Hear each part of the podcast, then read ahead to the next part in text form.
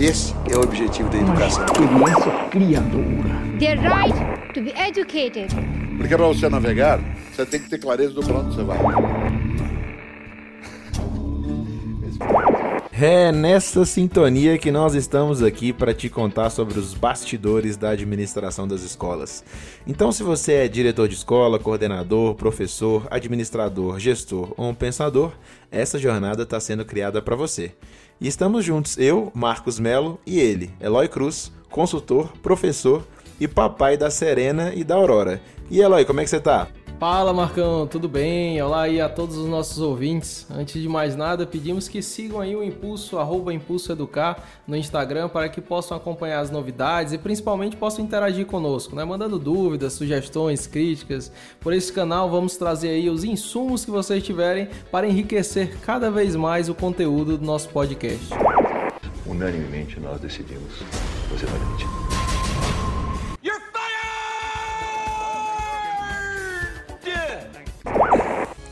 É, Eloy, e no final do último episódio você me fez uma pergunta muito bacana, né? muito interessante. Se eu sabia demitir. E só quem já passou por isso sabe o quão desconfortável essa situação pode ser, principalmente quando é a primeira vez que a gente está fazendo isso, né? Mas o tema do podcast de hoje não é somente a demissão. Porque a demissão, quando feita da forma correta, não é um evento isolado, mas é parte de um processo. E esse processo é um dos processos mais importantes dentro de qualquer organização, seja ela pública ou privada, que é o ciclo de avaliação de desempenho. Como você falou, esse processo é sempre um dos mais importantes em qualquer organização, mas especialmente dentro das escolas, né, meu amigo? A escola tem em seu cerne a formação de pessoas. Não faz sentido que essa missão seja voltada somente para os alunos. E toda pessoa, durante toda a vida, né, eu penso que deve estar num processo de constante evolução. E com os professores e os outros colaboradores da escola, isso não pode ser diferente. Eu gosto muito do pensamento do Jung, quando ele diz que conheça todas as teorias, domine todas as técnicas, mas ao tocar uma alma humana, seja apenas outra alma humana.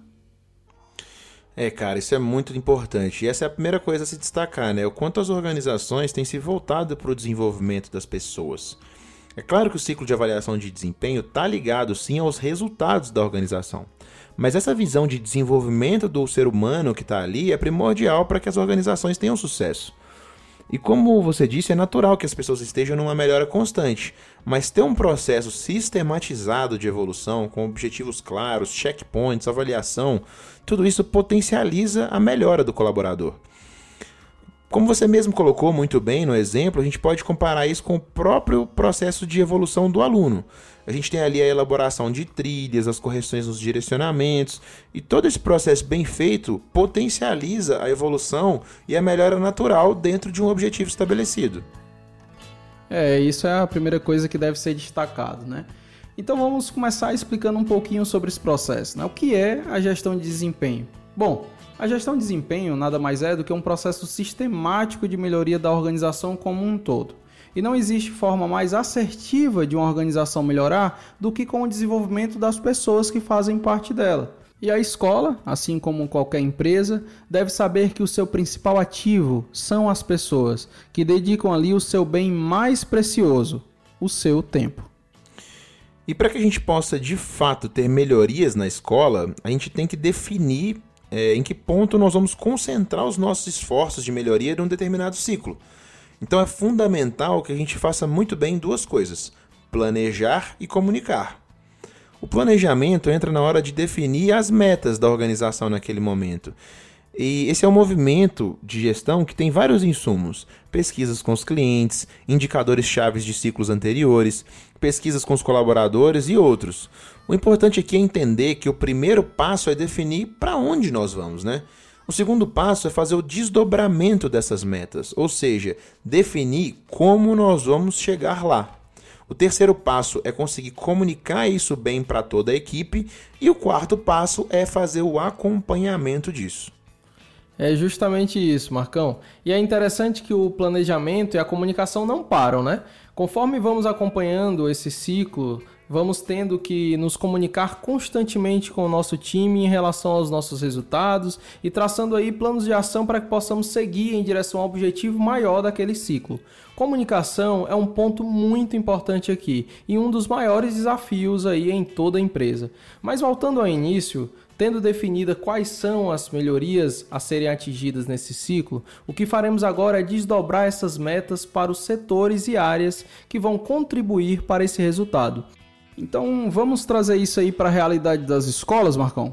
Vamos sim, é, acho que é o grande objetivo aqui. E para que a gente possa trazer algo real e que não fique muita informação, nós vamos ter somente uma meta nesse exemplo de hoje, mas isso funciona para qualquer grande meta aí da escola.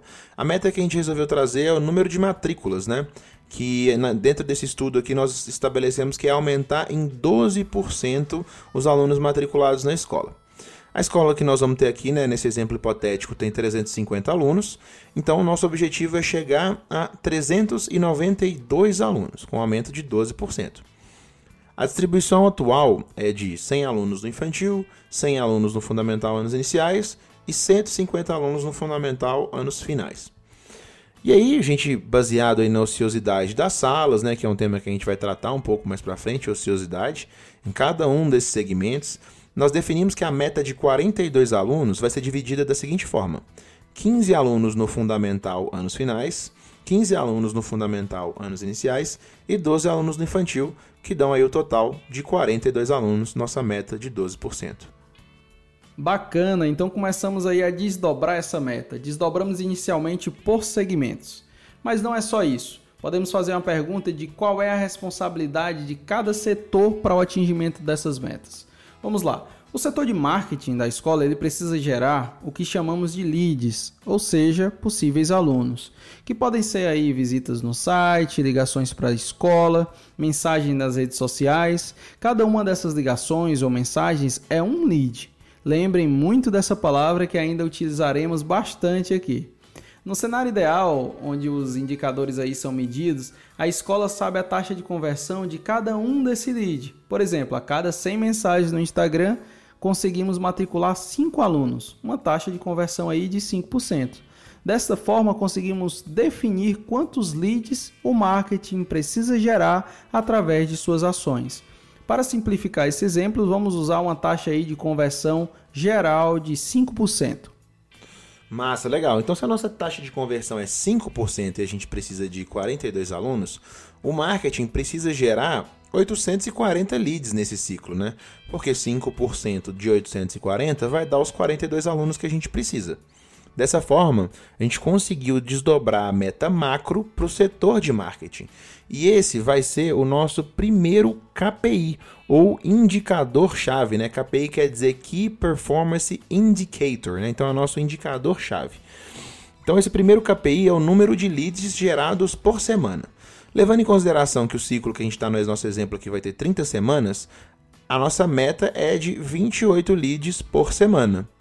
Legal. Mas temos que ir um pouco mais além. Quando falamos de ciclo de avaliação, não é somente o alcance da meta, mas também como o colaborador vai alcançá-la. Então, quando o gestor for apresentar essas metas né, e colocá-las lá como indicador-chave nesse ciclo, ele deve trazer, por exemplo, dicas de cursos, leituras, benchmarking, né, outras oportunidades de aprendizado para que esse profissional possa se desenvolver e alcançar esse resultado. Então poderíamos traçar como objetivo que o responsável da área de marketing durante esse ciclo fará, por exemplo, um curso online, né, de um site X lá. O curso tem o tema captação de leads. Terminando esse curso, ele fará uma formação para sua equipe, com base no que ele aprendeu, né, que isso é muito legal. Além disso, a equipe terá que ler o livro X sobre o marketing digital e fará quatro reuniões de discussão desse conteúdo e por aí vai. É, e justamente isso, que o objetivo de trazer essas outras ações, além do indicador que a gente também vai acompanhar, como a gente falou, é proporcionar ao colaborador, aos colaboradores, chances de aprendizagem e de desenvolvimento, para que eles se tornem profissionais cada vez melhores e gerem ainda mais valor para a nossa escola. É claro que também o próprio profissional vai atrás de, de, se, de se desenvolver, de coisas diferentes aí, mas é importante que a liderança traga sugestões também. O outro indicador-chave que nós vamos usar para o acompanhamento aqui será o orçamento, né? A gente vê muito aí o tal do budget, né? Que é o orçamento que a gente tem aí, a gente tem essa, essa tendência de usar essas palavras em inglês no mundo gerencial. Então, afinal de contas, o responsável da área de marketing precisa ter aí um orçamento para conseguir alcançar os resultados propostos. E esse orçamento vai ser definido e quem está cuidando desse orçamento tem que otimizar ao máximo o uso desses recursos. Então, nesse exemplo, nós vamos parar por aqui. Dois KPIs, que são o lead por semana e o percentual de uso do orçamento para a área de marketing. Olha aí, falou em termos de inglês, né? E é aí que nós temos que estabelecer os checkpoints. né? Nesse caso, o gestor acompanhará a cada três meses os resultados parciais e traçará os planos de ação nesses momentos. Né? Não adianta só chegar lá no final do ciclo e vermos que não conseguimos atingir o que foi projetado. Né? Se for necessário até fazer uma, uma adequação aí no meio do caminho, também é algo que pode ser feito. O senhor vem propõe que a gente gerencie. Então me, me diga uma coisa, o que, é que o senhor entende por gerenciamento? E agora, né, que o marketing gerou os leads, alguém deve convertê-los. Em geral, isso fica dividido em duas frentes: o pessoal da secretaria e a coordenação dos segmentos. Então, analisando os nossos dados anteriores, concluímos que matriculamos um aluno a cada cinco visitas feitas pelos responsáveis no colégio. Sendo assim, para nossa meta, que é de 42 alunos, precisamos de 210 visitas. E levando em consideração que teremos 840 leads, a secretaria precisa marcar uma visita a cada 4 leads. Lembrando que esses números aqui só servem como exemplos. Pois é, então nesse exemplo, a cada quatro mensagens ou ligações ou qualquer outro lead que a gente esteja medindo, a secretaria tem que marcar no mínimo uma visita na escola com uma família. E esse vai ser o KPI que nós vamos usar para a secretaria no que compete às matrículas. A conversão de leads em visitas à escola. Então a gente precisa aí de 25% de conversão, um em cada quatro. Da mesma forma do primeiro exemplo, o gestor também tem que estabelecer alguns pontos de desenvolvimento relacionado à forma de executar esse trabalho, para o desenvolvimento daquele pessoal que vai estar tá atendendo esses leads. Da parte da coordenação, a gente já falou que sabe aqui que tem um, um histórico que a cada cinco visitas a gente tem uma matrícula. Então, a coordenação ela tem que bater essa meta, né, de 20% de matrículas em relação ao número de visitas. E esse vai ser o indicador chave, a conversão de visita em matrícula. Então a gente tem ali o marketing gerando os leads, a secretaria transformando aqueles leads em visitas e a coordenação transformando as visitas em matrículas. E se todos os envolvidos conseguirem atingir as suas metas desdobradas, a organização vai conseguir atingir o seu objetivo maior. É, e esse exercício pode e deve ser feito com qualquer outra meta, né, não, Marcão? Podemos ter metas de engajamento das famílias, medidas com porcentagem de pais que participam das reuniões, é, e desdobramos isso, por exemplo, para a secretaria, professores e coordenadores, por exemplo. Podemos ter meta de engajamento dos alunos relacionada à porcentagem de faltas não justificadas, é, porcentagem também de, de empenho aí, né, na participação dos eventos, também é possível fazer isso, né? Metas de inadimplência, né, relacionando até com o episódio 2 aqui que falamos sobre esse assunto, né, da inadimplência. E tudo isso é papel do gestor e da sua equipe, né? Não dá para avaliarmos performance de um colaborador se nós não tivermos uma base, uma régua. Perfeito, meu amigo. Aquilo que diz o Peter Drucker, né? Se você não pode medir, não pode gerenciar. E o caminho mais curto para a insatisfação do colaborador é não entender como ele está sendo avaliado e não entender por que aquilo é importante. Mostrar o desdobramento da meta e como ela vai afetar o resultado total dá muito mais significado para aquele trabalho que está sendo feito. Marcão, e você falou dessa máxima, né, que ficou conhecida aí por meio do Peter Drucker, e eu gostaria de fazer uma indicação do livro dele, né, que se chama Desafios Gerenciais para o século 21. Eu acho que esse livro tem tudo a ver com esse episódio, porque o próprio Peter diz que ele é voltado para a ação. E não adianta é, essa teoria toda se a gente não colocar a mão na massa e realmente colocar isso funcionando dentro da escola.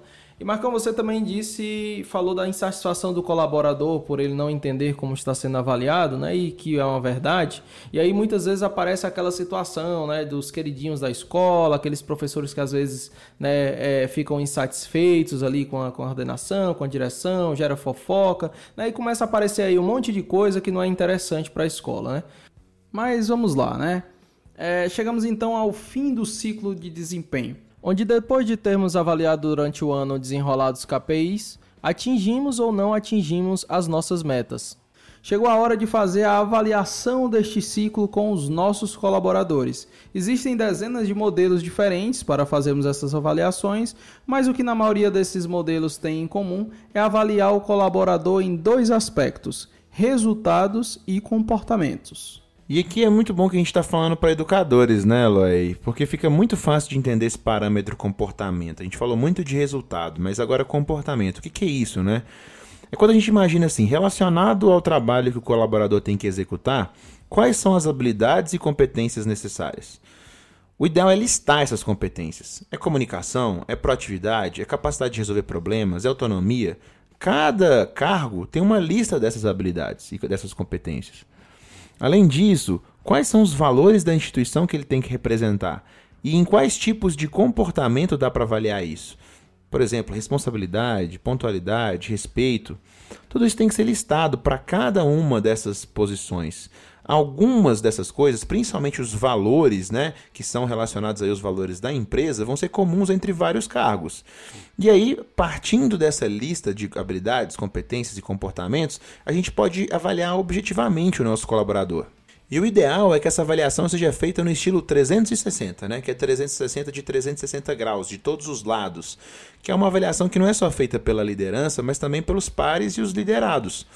Obviamente que é importante que tenha esse sigilo, né? É muito necessário para uma avaliação honesta. E também muita maturidade, tanto de quem está sendo avaliado quanto, quanto de quem está avaliando. Também é muito importante a gente sempre ter em vista a bagagem que esse profissional carrega, né? A história dele na escola, os seus valores, suas atitudes e o seu caráter de uma forma geral. Porque se o profissional tem tudo isso, a parte técnica é a mais fácil de ser ensinada. Então a gente tem que ter zelo com a pessoa. Será que isso não é um dos grandes entraves que a gente tem dentro da gente? As pessoas não fazem porque têm medo de errar. Onde é que normalmente a gente erra? Quando a gente não é sincero e quando a gente diz sim quando é hora de dizer não. É isso aí, Marcão. E baseado nos resultados e nos comportamentos, teremos uma resposta quase somativa para o colaborador. Alguns sistemas usam notas, outros usam cores, outros usam caixas, isso depende. O principal é perceber que esse processo ele deve ser formativo durante todo o ciclo. Agora, na conclusão, temos uma resposta objetiva para esse colaborador, que vai variar desde um desligamento passa por um plano de reversão quando ele não está atingindo o que é necessário, mas ainda há uma chance né, de mudarmos esse cenário para o próximo ciclo. Passa também por aquele funcionário que está desempenhando bem o seu papel até um que será promovido. Né? Assim, então passa por todos esses esse ciclo aí. Eu falei né, no episódio anterior, falando sobre inadimplência, que mesmo utilizando uma máquina para enviar uma mensagem para as cobranças, que foi o, o que a gente falou na, no, no, nesse episódio, devemos continuar olhando para o lado mais humano da escola. Né? Isso vale também para todo esse episódio. Devemos favorecer um ambiente de alta educação, né? que com alegria, cooperação, integração, né? nós vamos fazer o papel de ser esse modelo para a imitação das crianças. Né? O que eu estou querendo dizer é que tudo isso que estamos tratando aqui atinge o aluno, aquele ser que está nessa esfera de aprendizado. Né? Por isso que deve ser feito tudo isso com muito amor, né? com muito zelo, como o Marcão falou aqui. É, esse assunto é bastante denso, né, Eloy? E muito importante também.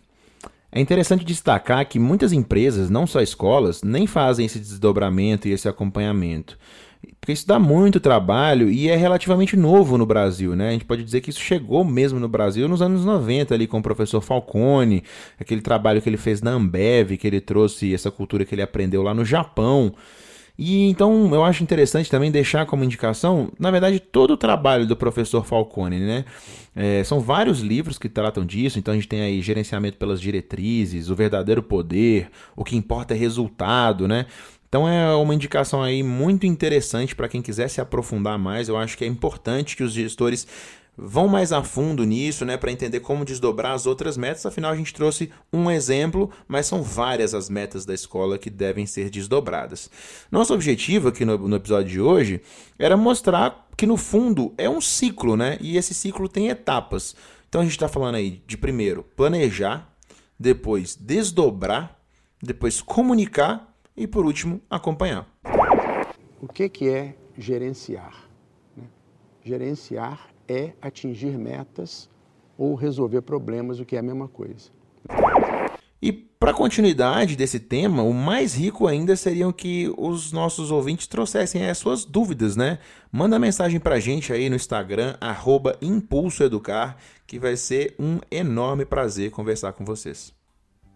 Ah, então é isso, né? Estamos chegando a mais um final de episódio aqui no Impulso Educar e no próximo episódio falaremos um pouco mais sobre gestão de pessoas e liderança, como ser um líder mais inspirador dentro da escola. E você que está nos ouvindo aí, inspira pessoas ao seu redor? E se você permite, Marcão, eu gostaria até de lançar um desafio aqui de inserirmos no próximo episódio algum case aí de alguém que foi inspirado por algum líder. Então conta pra gente que você terá uma participação no próximo episódio. É, eu fui inspirado por vários líderes, tem aqui vários exemplos de grandes aprendizados que eu, que eu carrego até hoje, mas como você falou, acho que o mais legal seria ouvir aí de alguém, de algum dos nossos ouvintes, um caso pra gente poder trazer no próximo episódio. Excelente, Marcão. Então é isso, ficamos por aqui e até o próximo episódio.